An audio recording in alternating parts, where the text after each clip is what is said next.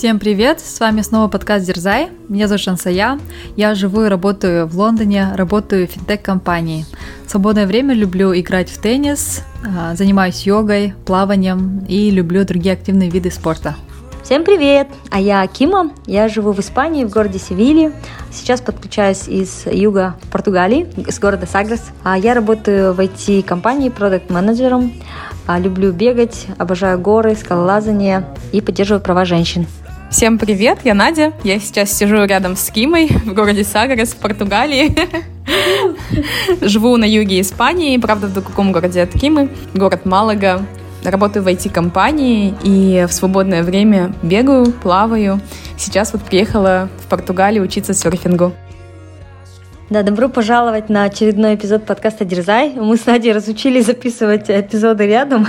Мы полчаса думали, как нам сделать конфигурацию, потому что обычно мы записываем онлайн. Вот, но наконец-то сообразили. И сегодня у нас будет эпизод о Патагонии. Я знаю, что у нас многие слушатели тоже любят горы, хайкинг, э, альпинизм.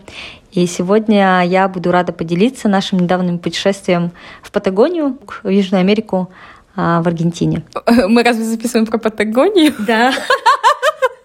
Я думала, мы записывали про конец года. Нет. Видите, как мы узнаем про темы эпизодов? Хорошо, Патагония, Патагония. А, эпизод про итоги года, Надя, будет в конце года. Пока еще декабрь, начало. Не торопим события.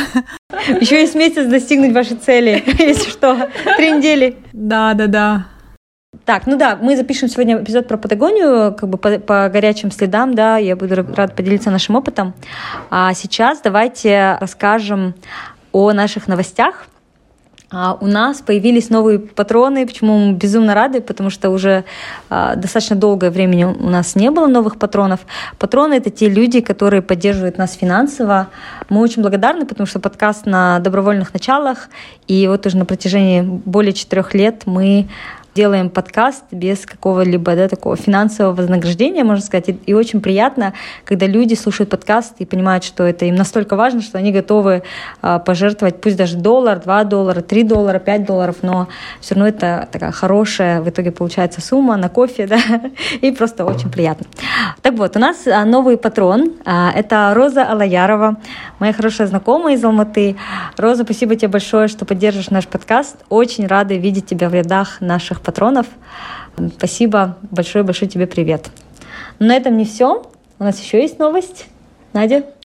У нас также есть второй патрон. Это Гульден Шарипова. Спасибо, Гульден, что присоединилась к ряду наших других патронов, которые поддерживают наш подкаст.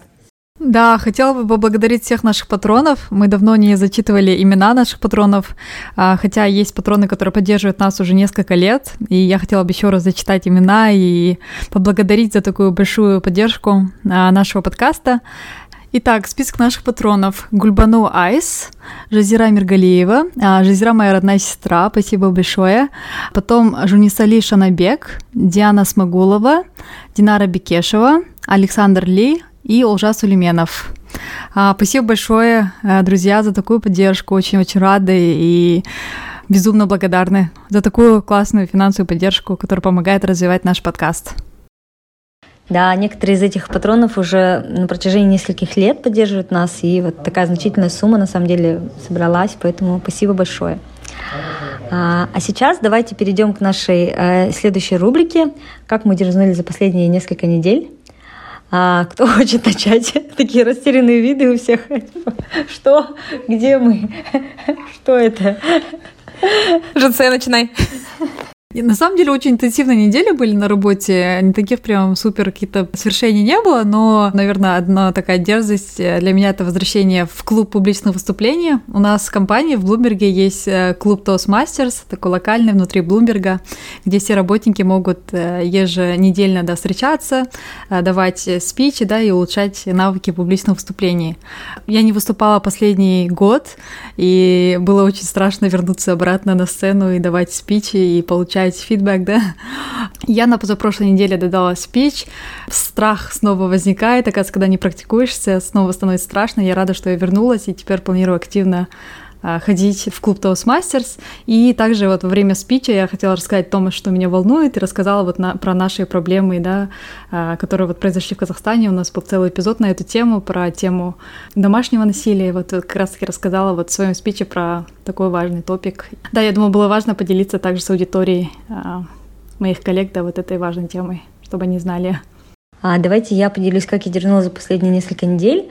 Мы в прошлые выходные ездили на скалолазание в Эльчор. Это такое знаменитое место а, в Испании. А, и мы сделали очередной мультипич. Мультипич — это когда вот стена 200 метров, 400 метров, и вы продвигаетесь от одной станции к другой станции по вертикальной скале. И мы, на самом деле, достаточно долго не, не лазали, потому что то ездили в Португалию, то какие-то поездки были, и мы вот 9 месяцев назад последний раз лазали. И в этот раз мы как-то вот долго, медленно лезли, и так, что стало темно. И вот где-то осталось где-то четыре станции, наверное, вниз, и была, наступила полнейшая темнота. Я очень переживала, потому что на самом деле тебе надо найти станцию. Ты не просто, ты не можешь спуститься, да, у тебя всего веревка 70 метров, и ты можешь спуститься только на 70 метров вниз, ну, на 35 на самом деле, потому что это двойная веревка. И если ты не спустишься как бы до, правильно до станции, то ты просто на середине скалы застрянешь, и ты ничего не сможешь сделать, да. И тебе же еще просто надо как бы спускаться, тебе надо делать узлы, а, убеждаться, что узлы правильно, что все закреплено, цепляться, закрывать карабинеры, и все это делать в полнейшей темноте было очень страшно. Вот, но мы все-таки спустились. Я думаю, что да, это было, конечно, дерзко, но лучше в следующий раз это не повторять. Да, звучит очень страшно, Кима. Мне кажется, мы еще наслушаемся ужастиков в этом эпизоде про, э, про Кимины приключения в Патагонии. Да. У тебя, Надя? Ну, мне кажется, все не так страшно, как у тебя. Хотя в тот момент, э, наверное, было все-таки неприятно. Я на этой неделе училась серфингу и продолжаю этим заниматься. И я ужасно не люблю холодную воду. Еще дам контекста. За два дня до этого мы прилетели в Париж, и там был 0 градусов. И для меня это было настолько холодно после Испании, я просто э, была в шоке, что может быть настолько холодно. И я думаю, так, послезавтра я начну серфить. Я даже не представляла. До меня вот только дошло, что сейчас декабрь, и что я записалась на уроки серфинга, и мне надо будет находиться в воде. Я просто погрузилась в этот ужас, как представляла себе эту холодную воду. И в итоге еще мы приехали, на улице надевали вот эти вот мокрые гидрокостюмы. Меня уже просто трясло от холода. Был ужасный ветер, лил дождь. И я просто не представляла, как я сейчас буду 3-4 часа в океане находиться вот в этой бушующей воде. А, но в итоге преодолела себя, зашла в воду, и вода оказалась, на удивление, теплее, чем воздух. И, в принципе, от того, что ты двигаешься, у меня там мало что получалось, я просто мучилась, боролась с водой, и за счет этого всего, за счет этой всей активности, в принципе, было не так холодно. Поэтому я рада, что все-таки преодолела этот страх и не отступила. Да, дерзкая. Кстати, вода в океане круглый год одинаковая, так что летом здесь тоже холодно. Это не сильно помогает, но хотя бы на улице, да, теплее. Да, я, я вообще, я попробовала серфинг, это вообще не мой спорт, поэтому, да, мне кажется, все люди, которые это делают, это нужна какая-то дикая мотивация лезть в холодную воду, где тебя просто хлещут волны. Я уж лучше на берегу. И у Нади было день рождения. Да. Всем недавно. С чем Надю поздравляем. И приглашаем наших слушателей тоже поздравить Надю. Да, буквально несколько дней назад мы отметили день рождения Нади. Опять в Португалии, кстати, второй год по традиции. Да, и, кстати, было самое интересное, что 3 декабря мы приземлились в Лиссабоне, и я поняла, что год назад тоже 3 декабря прилетела в Лиссабон, и оттуда мы поехали в Порто. Получается, поехали только на север, а в этот раз на юг. Да, да, прикольно. Да, получается такая уже мини-традиция встречать мой день рождения в Португалии. Да. Классные дерзания. А, я думаю, что теперь можно перейти к теме эпизода. Дам небольшую вводную, почему мы решили поехать именно в Патагонию. Во-первых, мы любим горы, что, так что это очевидно. Я думаю, в Патагонии одни из самых красивых гор в мире. Во-вторых, нас позвали на свадьбу друзья а, в город Сантьяго в Чили. И мы подумали, ну раз уж мы будем в Южной Америке, то можно поехать в Патагонию. Патагония находится на границе между Чили и Аргентиной. Вот поэтому мы, в общем, из Сантьяго отправились а, на самый юг. Куда вы пошли? Патагония Айсфилд. Это огромное ледовое поле. Это одно из самых уникальных мест, наверное, на планете, когда вы переходите через горный массив и оказываетесь просто как на другой планете. И план был такой, что мы вот, значит, идем вверх да, до этого горного массива, и потом 3-4 дня идем к связке, позади нас санки, и пересекаем это огромное ледовое поле. Вокруг эти огромные красивые горы, Фицрой, Сераторе, просто легендарные горы горы. В общем, план, план был отличным. А это, получается, цель просто пересечь и потом уехать с другой стороны вот этого айсфилда, да? Да, там, получается, это экспедиция от точки А до точки Б. Ну, это горы, естественно, mm-hmm. да, там сначала нужно идти вверх до перевала. И санки эти вверх надо поднимать? Да, санки несешь, и, получается, на тебе огромный рюкзак, потому что нужна еда на 5 дней. Там вообще ничего нету, абсолютно ничего нет. Это, знаете, как в Антарктике, наверное, вот такое ощущение, что ты только среди снегов и несешь этот с собой тяжелый рюкзак, но потом, соответственно, тяжелый рюкзак переезжает на санки, поэтому не так тяжело. Единственное, что тяжело первые несколько дней пойти вверх. Угу. Вот план был отличный, но он не удался, к сожалению. Почему? На что случилось? Мы на этом заканчиваем эпизод, да? Да. Я хотела это сделать cliffhangers. На самом деле было несколько причин. Первая причина в том, что в Патагонии, вообще в Южной Америке, погода очень нестабильная. Я думаю, что всем людям, которые планируют поездку туда, нужно учитывать, что там редко бывает, когда там 3-4-5 дней стоит стабильно хорошая погода без ветра. А, так как это самый юг Южной Америки, да, вы можете представить, там среди двух океанов э, дуют ветра, и там на самом деле достаточно сложно получить бесветренную хорошую погоду. И, во-первых, нам не повезло с погодой. Очень критично было иметь хотя бы 2-3 дня безветренных, потому что мы по кулуару должны были подняться вверх. Ты просто физически не можешь подняться вверх, потому что тебе в лицо дует ветер. А, чтобы дойти до этого айсфилд. Ну и во-вторых, чтобы пересечь айсфилд, тебе тоже нужно, чтобы как бы ветер был а, не сильно большим.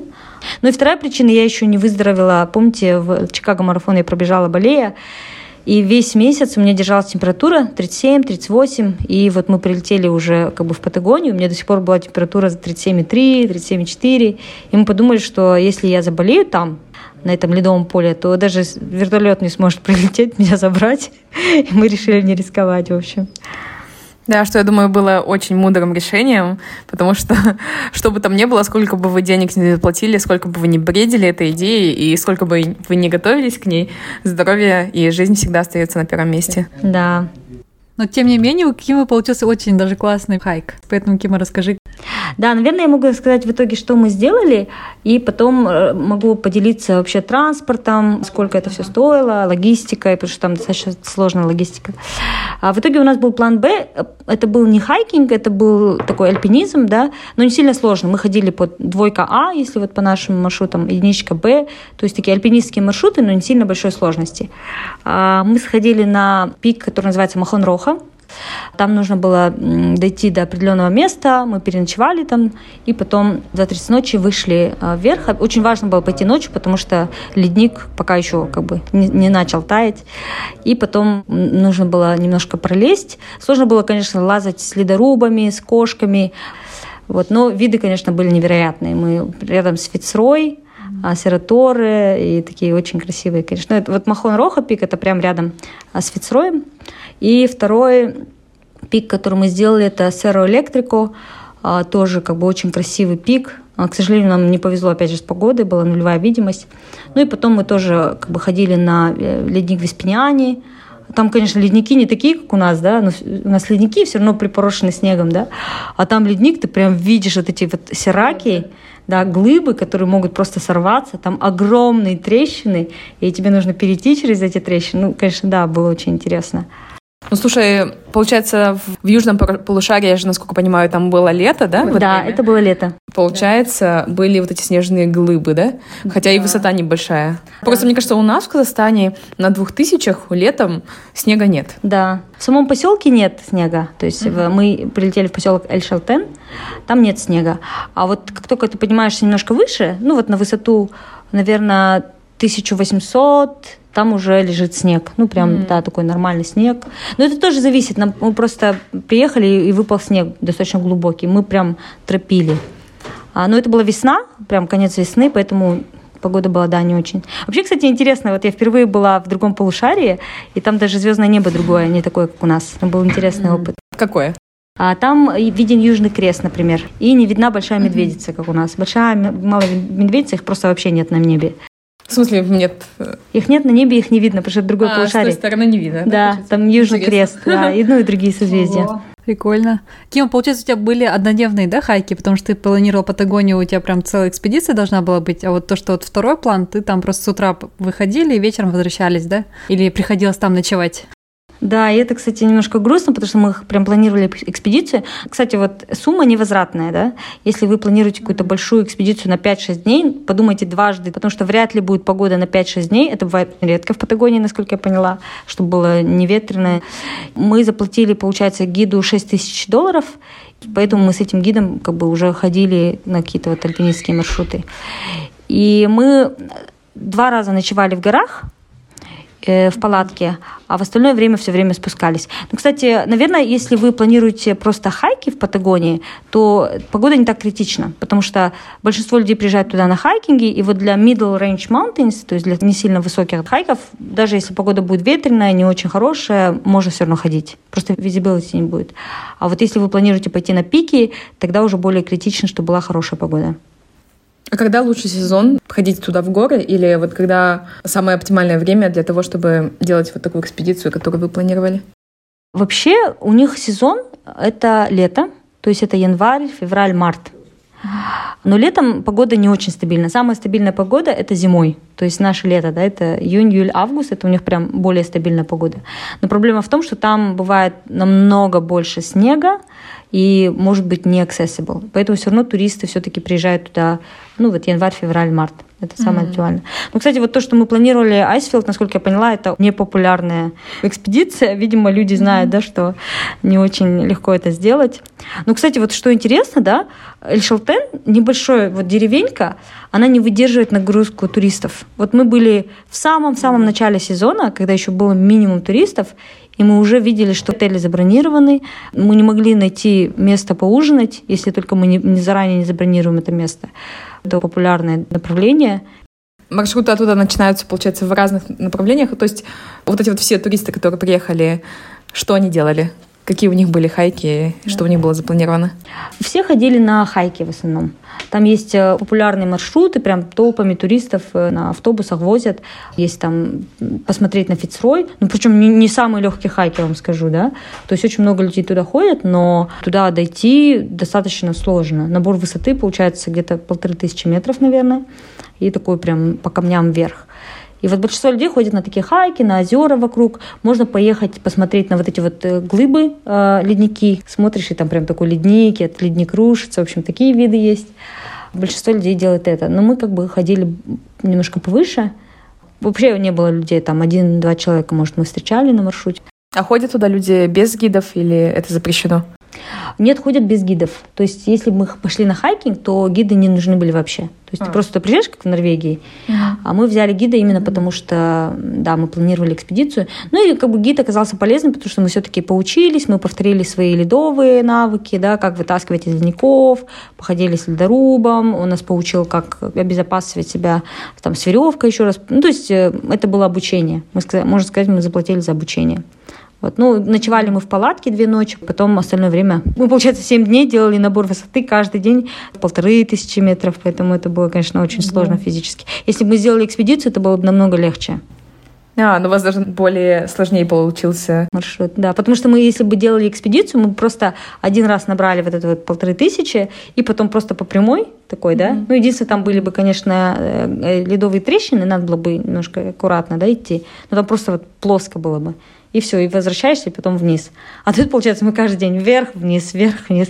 Еще если ты ночуешь там, ты несешь на себе как бы, ну, 12-15 килограмм рюкзак, идешь наверх, и как бы, да, было, было сложно.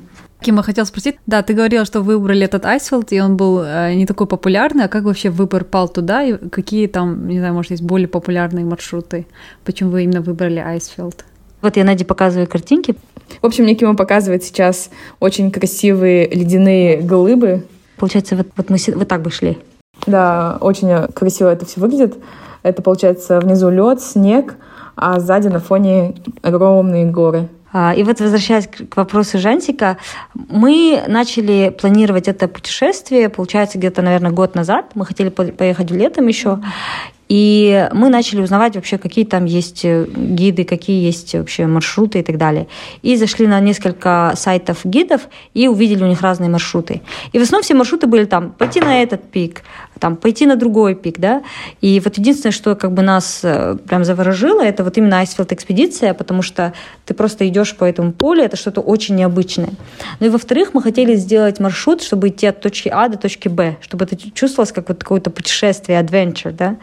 Потому что вот пики, ну как бы мы в Альпах часто бываем, мы в Казахстане часто бываем, мы можем и там походить, да, здесь Сера-Невада, вот мы можем поехать в любое время, а, взойти на пики. А там именно хотелось сделать что-то особенное, поэтому мы хотели сделать вот именно Icefield Expedition. В общем, выбрали что-то такое редкое и уникальное. Кстати, Кима, насколько было безопасно сделать вот эту экспедицию? Потому что ты, как сказала, вы пошли бы в эту экспедицию чисто троем, да, получается, вот ты, твой муж и гид. Если что-то случилось бы, там рядышком ничего нету, да? Насколько безопасна была вот эта поездка, экспедиция именно? Да, хороший вопрос. Мне кажется, тут надо очень важно оценивать свои силы. Потому что, ну, они как бы, конечно, нас, э, можно сказать, проинтервьюировали, да, они сначала поспрашивали, какой у вас опыт, умеете ли вы ходить в связке по леднику, пользовались ли вы там кошками, ледорубом, какая у вас физическая подготовка. И уже на основе на этого они как бы сделали вывод, что мы можем пойти. То есть, первое, это вам нужно самим оценить свои силы. Но при этом я не думаю, что у вас должна быть там супер какая-то физическая подготовка. Мне кажется, человек, который ходит в Алматы там на вот Манжилка и так далее, средней подготовки, да, а он вполне может себе это сделать. Вот. А с точки зрения безопасности, да, мне кажется, если вот вы болеете, наверное, не стоит туда идти, потому что, опять же, это э, вас не смогут как бы вытащить, да, спасти. Потому что еще погода была плохая, а так-то, наверное, люди бы смогли подняться, но в связи с плохой погодой это было ограничено. Вот. А так, э, да, еще третий, конечно, компонент – это опытность гида. Нам безумно повезло с гидом. Он вот настолько опытный человек, мы столько мы его научились, Поэтому это, конечно, очень важно. Лучше переплатить, но убедиться, что у вас будет сертифицированный гид по международным стандартам, который будет действительно профессионалом своего дела. И вот с этой точки зрения он нас, конечно, обезопасил, мы ему полностью доверяли. Это, получается, есть какие-то сертификации горных гидов? Да, это международная сертификация, ее достаточно тяжело получить. Называется FMAGA.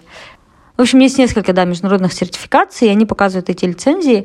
А вот, например, в Италии для того, чтобы стать горным гидом, тебе нужно сдать по шести дисциплинам. То есть ты должен быть очень хорошим лыжником, ты должен быть очень хорошим а, рок-клаймбером, ты должен быть хорошим альпинистом, знать все эти ледовые практики, потом ты должен как бы достаточно знать медицинские знания. То есть есть там шесть дисциплин, и этот экзамен очень тяжелый. И получается, мы знаем в Италии эту сертификацию, и в Аргентине этот гид был сертифицирован по этой же сертификации. То есть он сдавал те же самые экзамены, и мы знаем, что есть, люди идут к этому 10 лет, там, 15 лет, да, это очень тяжело получить эту официальную сертификацию. И поэтому, соответственно, ты можешь судить об опытности гида.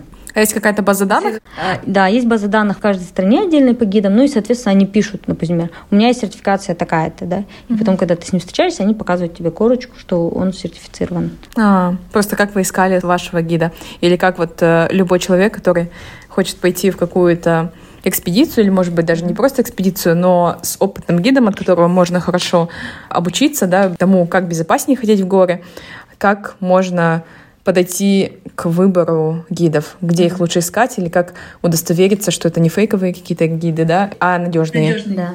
Но здесь можно два подхода да, применить. Например, как я сейчас ищу гида, мы планируем пойти в Кыргызстан летом через знакомых. То есть у меня есть знакомые в Алматы, люди, да, горные, которым я доверяю, которых я знаю. И я спросила, можете ли вы кого-то порекомендовать в Кыргызстане. И вот они порекомендовали.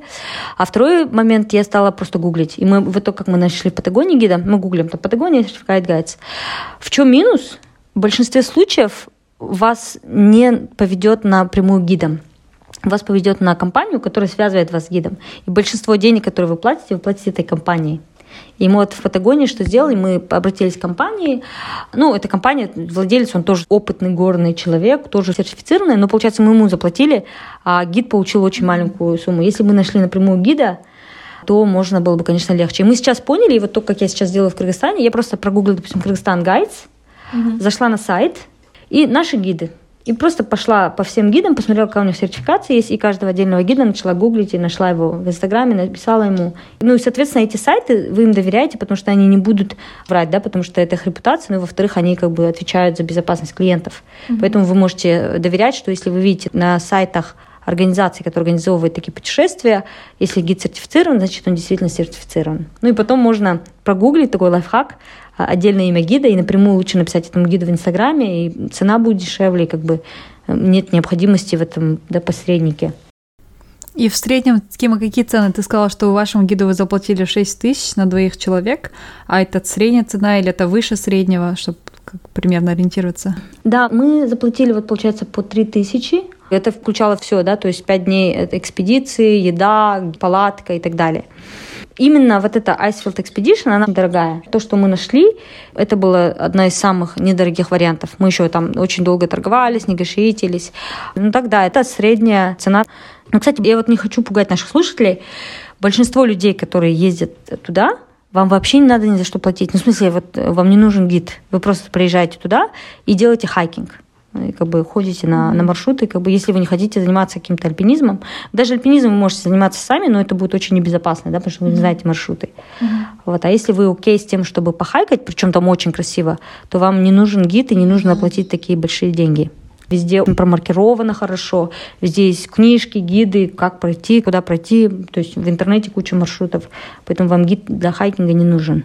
Угу. Ну да, я могу предположить, почему там так много туристов и, например, все так дорого, потому что это очень популярные маршруты, и они известные, да, и люди специально ездят в Патагонию, ну причем очень часто много, и, скорее всего, там настолько хорошо все налажено, инфраструктура да, для туристов, что, в принципе, несложно, наверное, будет разобраться. Потому что я знаю, единственное, дорогие могут быть горы, если страна обязывает купить там перми, да, или нанять гида. Если у них такого требования нет, то, в принципе, это не должно быть дорого. Да, да. Ну, вот я показываю фотку, например, вот лагуна де Стресс, достаточно популярный хайк, очень красиво, можно туда просто зайти до 3-4 часа. И да, не надо платить. Что мне Кима показывает, это вода лазурного цвета и сзади на фоне красивые горы пики, снежные пики. Но это очень, кстати, похоже на те фотографии, которые я видела у людей из Кыргызстана. Да, ну мне кажется, все-таки в Патагонии, да, отличие от наших гор, у нас горные массивы. То есть это у нас прям гора, гора, гора и такой огромный горный массив. А здесь Pinnacles, то есть здесь э, как бы не сильно много больших гор вокруг, но вдруг вырастают вот эти вот такие красивые горы, да. Ну, я думаю, что если вы знаете бренд Патагония, то как раз-таки вы знаете э, эту фотографию, потому что это вот как раз бренд был вдохновлен этими фотографиями. Кима, вот если мы, например, соберемся туда пойти хайкать, где-то можно жить, и насколько там легко, сложно, дорого или доступно взять в аренду палатки, или не стоит ли жить в палатках и есть гостевые дома, как вот с этим всем разбираться? К огромной радости Жансеи хочу сказать, что там не нужно жить в палатках, потому что это Эль-Шалтен, обустроенный городок, где есть разных гостиничных домов. Мы арендовали Airbnb, достаточно классные, и платили где-то 150 евро в сутки за двоих. Это такая средняя, наверное, цена. То есть 150, 100, 200 евро в сутки – там не, не дешево. Хотя Аргентина очень недорогая страна, там, например, средняя зарплата, нам сказали, 300 евро да, в месяц у людей, а при этом дорогой городок Эль-Шальтен, потому что это такой пузырь, туда стекаются люди со всех mm-hmm. концов земли. Если вы собираетесь летом, их летом, да, то есть это наш январь, февраль, март, то лучше, конечно, забронировать заранее. Мы забронировали где-то, наверное, за месяц, ну, можно найти last minute тоже, но это так будет достаточно рискованно, но лучше планировать за несколько недель хотя бы. Ну, мне кажется, даже за месяц это очень короткий срок. В принципе, можно за месяц спланировать такую поездку, да? Или лучше там бронировать все там и гидов намного заранее? Ну, я да. говорю про там полгода, год. Гидов, да. Гида мы забронировали за полгода. Билеты мы тоже купили за полгода. И, ну, вот accommodation, единственное, да, мы забронировали где-то за месяц, наверное. Потому что мы не знали, как мы туда заберемся, mm-hmm. когда именно доберемся, потом расскажу про логистику. Ну, мы забронировали примерно, и даже за несколько дней но забронировали, потому что вот именно первые дни мы не знали, когда приедем. А получается, вот с этого Airbnb вы отправлялись во все походы, да, каждый день? То есть вы туда да. возвращались? Да. Это, то есть, уже достаточно высоко, находится. Это вот как на уровне какого-то базового лагеря, да? Да, причем это невысокие горы, да, это на высоте 400 метров находится Эль-Шалтен, mm. и вы поднимаетесь на высоту, например, 2000 или там 2, 2 с копейками. Мы как раз меняли очень часто, потому что мы же забронировали в последнюю минуту, и мы забронировали через этого гида в итоге. Мы жили же в гостиницах в итоге, mm-hmm. вместо того, чтобы быть там. И вот этот наш гид или вот этот, этот организатор наш, у которого связи все есть в этой деревеньке, и то ему было тяжело нам найти accommodation. И это было самое начало сезона. То есть mm-hmm. это был не туристический сезон, поэтому, да, достаточно тяжело найти. Лучше это делать заранее, если вы едете в какой-то пик. Ну и, кстати, мы удивились, вот рестораны тоже, да, тяжело было найти как бы, ресторан, потому что много туристов, и не, не справляется инфраструктура, я думаю, что с наплывом туристов. Да, в общем, бизнес-идея для некоторых, кому это будет интересно, подкрывать там гостиницы и рестораны. А там они не открывают, потому что это место ограниченное горами. Ему А-а-а. некуда расти. Он как Алматы, да, вот, то есть оно не может больше расти. И там, ну, нет инфраструктуры, там плохой интернет. Ты там не можешь сидеть и смотреть фильмы. У них а, спутниковый интернет, у них нет файбер. Там, а, например, а, канализационная система рассчитана только на 3000 человек. И она, когда больше, она уже не выдерживает. То есть э, это, да, город, который не был рассчитан на такое количество туристов. Удивительно. Хотя, мне кажется, если это было бы где-то в Китае, китайцы бы уже там все построили. Потому что я вспоминаю сейчас, как мы ехали в Тибет с китайской стороны, там железные дороги были проложены на высоте 5000 метров, представляете? И города целые там строят вот на таких высотах, там туннели пробивают через э, такие горные массивы. Ну, на самом деле, как бы плюсы и минусы, да. С одной стороны, очень жалко, что сейчас это место становится таким международным, урбанизированным, и ты не видишь э, вот какой-то такой изюминки, да, Аргентины. Все-таки я думаю, что это одно из таких последних мест, где плохой интернет, какая-то дорога, на которой ты все-таки едешь. Вот какое-то, знаете, чувство такого adventureness, да, или чувство, что ты едешь куда-то далеко, в уникальное место, оно еще есть. Потому что сейчас большинство мест, куда ты едешь, там все одинаковое. Ты можешь пойти в Starbucks, ты можешь пойти в, да, в уютную гостиницу, легко доехать, открыть интернет. Это, это место, да, оно такое прям окружено горами, я сейчас вот Надя показываю, скалами. А кто там туристы, Кима? Это кто, американцы приезжают, или европейцы, или азиаты? Со всех концов земли. И причем не только молодые люди, фит, которые да, там идут в горы, там были и пожилые люди, а, отовсюду из Европы. Но все-таки, наверное, люди, у которых есть деньги, да, то есть это были либо американцы, либо европейцы. Расскажи, Кима, нам теперь как ты добиралась туда? Мы взяли билеты в Сантьяго, в столицу Чили, и думали, ну, как бы Патагония же на границе Чили и Аргентины, и мы спокойно долетим. Но на самом деле лучше лететь через Буэнос-Айрес, потому что все-таки это аргентинская сторона Альшельтен, и через Буэнос-Айрес есть и билеты, и это достаточно легко сделать. Ну, смысл в том, что да, мы, мы долетели до Чили, до Сантьяго, потом поняли, что это не лучший вариант, потому что нам пришлось лететь в Пунта-Аренас. С Пунта-Аренас сесть на автобус и ехать до Порта-Наталис. Мы ночевали в Порта-Наталис, это было где-то, наверное, около часов пять, наверное, до порта Наталис на автобусе.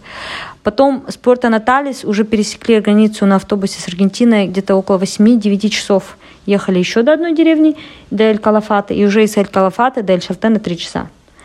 Можно было, оказывается, купить билет с Сантьяго до а, Пунта Аренас. Ну, вы все в итоге только 3 часа выигрываете, да? Мы уже потом увидели этот билет. А, то есть в целом это не рекомендуется как бы переходить дорогу на автобусе, потому что неизвестно, сколько это будет длиться, во-первых. И во-вторых, как бы в Аргентину казахам виза не нужна. И все равно, когда увидели мой казахстанский паспорт, его забрали и начали там полчаса выяснять, нужна мне виза, не нужна. То есть, чтобы избежать таких как бы ситуаций, лучше полететь на самолете. Самый, оказывается, оптимальный вариант, и вообще, как все люди летают, они летают через Аргентину. И мы назад так летели, да. То есть ты сначала едешь с этого из Эль-Шалтена до Эль-Калафата, три часа на автобусе, и с Эль-Калафата летишь в Буэнос-Айрес сразу. И, и все, из Буэнос-Айреса там, куда тебе надо. А вот наше мытание на автобусе, это, конечно, как бы было не обязательно, оказывается. Mm-hmm. Ну, тоже интересно посмотрели. Там очень много гуанаков. Знаете, вот эти гуанака, как ламы, а, очень интересные животные. Мы ехали как бы на автобусе. Вот сколько ехали, там была куча этих гуанаков. Очень много умерло гуанаков в этом году в связи с холодом, говорят. Ну, климатические изменения. И мы видели прям эти вот лежащие мертвых гуанаков. Тоже было печально достаточно. А что тебе еще запомнилось? Ты чувствуешь влияние вот этих двух океанов, ты смотришь и понимаешь, что, блин, вот вокруг меня вот эти два огромных океана, и, и ты чувствуешь себя какой-то песчинкой. Вот реально, я, я там получила ощущение, что я какая-то маленькая песчинка, и вокруг все такое какое-то большое, необъятное, огромное. Вот. А так запомнились люди, а, очень интересные люди с интересным акцентом. Мне было их испанский намного легче понимать, чем севильянский. Я просто кайфовала там от их испанского и вообще спокойно понимала, спокойно разговаривала. Вот. А, очень много мяса. Мяса больше, кажется, чем в Казахстане. А если какие-то казусные моменты или смешные истории, которые произошли с вами? Да, я, кстати, вот рассказывала вчера Наде. Мы пошли в первый день, я так устала. Ну, просто мы шли с 2.30 ночи до 6-7 вечера. И ты не просто идешь, это не хайкинг, да, а ты идешь сначала по этому леднику, потом ты идешь по этому снегу, потом с этим ледорубом ты идешь наверх. И, да, в общем, ты такой уставший, я потом сказала своему мужу, я говорю, я больше не пойду с тобой никуда в горы. Вообще, это слишком для меня интенсивно, я с тобой в жизни не буду ходить. И на следующий день я опять пошла в горы. И было каждый день еще ходила, да? Ну, кстати, был очень такой страшный момент, грустный. Я сидела в кофейне, мой муж ушел в горы, когда я еще вот приболела, и рядом сидел мужчина, и он просто упал.